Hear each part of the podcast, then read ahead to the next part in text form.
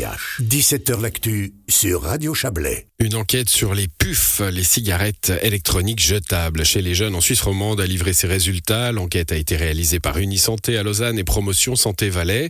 Et on va en parler avec vous, Alexandre Dubuis. Bonsoir. Bonsoir. Vous êtes le responsable du secteur addiction Cyprette chez Promotion Santé Valais. Euh, pour commencer, euh, bah, expliquez-nous, ces puffs, qu'est-ce que c'est? Alors, c'est des cigarettes électroniques à usage unique. Elles sont apparues en 2020 en Suisse.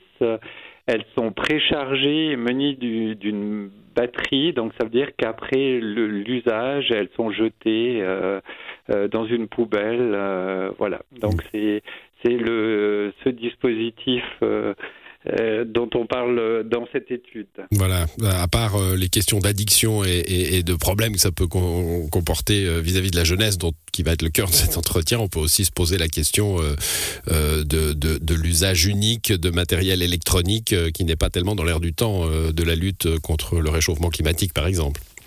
Alors c'est sûr que c'est pas votre domaine, mais le, le, le, problème environnemental que posent euh, les puffs qu'on trouve euh, souvent euh, qu'elles jongent le sol et puis on trouve assez souvent ce, ce type de, de, de puff. Hmm, bon, l'étude, c'était évaluer l'usage et la représentation de ces produits sur les 14-25 ans. alors l'usage, on comprend bien. La représentation, qu'est-ce que c'est? C'est un produit cool, un produit à la mode, c'est ça? Alors oui, c'était de, voir pour les jeunes qu'est-ce que ça représentait. C'est sûr que euh, souvent le, produit est banalisé. Enfin, c'est vu presque comme un accessoire. Euh, ça, va avec la couleur euh, des cheveux, avec euh, la teinture des ongles. Enfin, avec ça devient presque un accessoire. Et, pour nous, c'est important de, de, bien comprendre pour les jeunes qu'est-ce que ça représente ces, ces nouveaux dispositifs, parce qu'on n'avait pas de données chiffré jusqu'à euh, cette enquête alors l'enquête, c'est bah, des questionnaires. Hein, euh, plus de plus de 1360 jeunes ont répondu. Euh, je vais donner quelques chiffres. Hein. la moitié d'entre eux a déjà consommé, 12% consomment fréquemment. il faut mettre ce chiffre en, relation avec les 19% des 15-25 ans qui fument hein, du, tabac par ailleurs. Est-ce que ces chiffres vous ont alarmé, étonné? Alors euh, non, on, est, on était, euh, on, s'attendait à un tel euh, pourcentage. On sait l'attrait de ces nouveaux dispositifs. Ce qui nous a le plus étonné, c'est de, de, voir que la cigarette classique ne diminuait pas. Et puis on a, on observe une consommation duale, c'est-à-dire que certains vont consommer des puffs et du de la cigarette classique.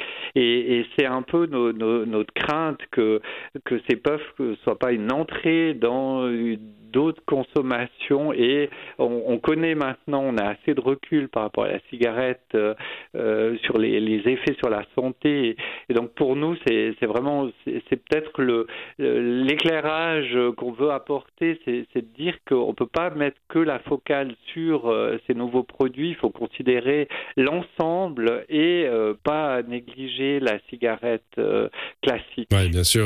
il pourrait y avoir deux, deux, deux lectures. Hein. On pourrait avoir la lecture euh, bah, comme euh, euh, de nombreux produits d'appel du tabac qui ont été connus dans le passé. c'est un produit d'appel, donc c'est quelque chose qui va essayer d'amener les jeunes à la cigarette classique.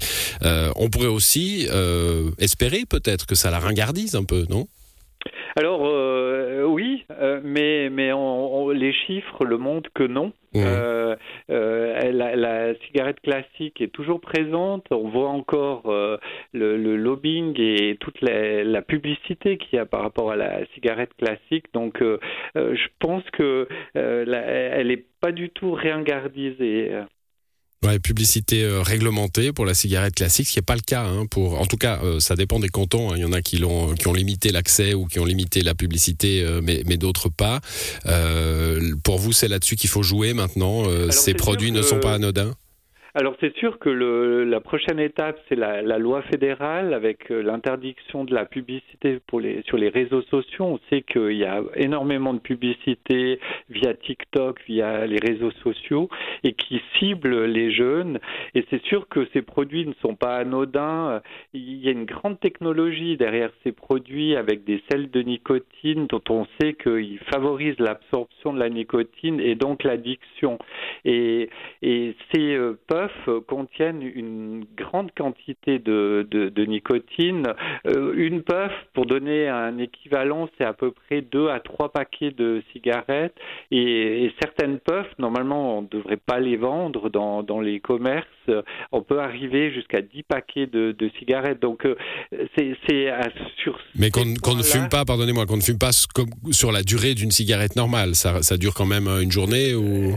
Alors après, c'est tout le problème de quantifier le, la consommation et, et, c'est euh, aussi un des, des, soucis quand on voit dans l'étude que par exemple, même à l'intérieur, des jeunes peuvent avoir en continu ce, cette nicotine.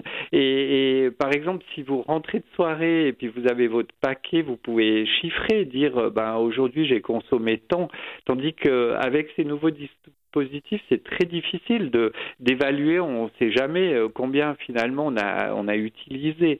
Et, et nous, c'est vraiment sur ces éléments qu'on a envie de communiquer, de sensibiliser. Alors euh, les jeunes, mais aussi les parents, parce que l'étude montre aussi que les parents sont au courant de la consommation, mais connaissent pas bien ce, ce type de, de produit. Donc euh, il y a vraiment un, grand volet de sensibilisation. Il y a la réglementation, c'est important. Puis là, c'est aussi important d'avoir des pas seulement une loi, mais appliquer la loi et mmh. la faire respecter. d'ailleurs, d'ailleurs, euh, dans, dans l'étude, on relève qu'il y a des cantons qui ont limité l'accès à, la cigarette électronique en général et donc au PUF euh, certain âge, hein, et que ça change pas vraiment les résultats en fait. Oui, alors par exemple, bah, c'est la, différence entre Valais et Vaud. En Valais, on a une loi avec l'interdiction euh, de vente euh, et, on voit qu'il n'y a pas beaucoup de différence. Et, c'est à ce niveau que maintenant nous on travaille aussi avec euh, avec les polices communales pour que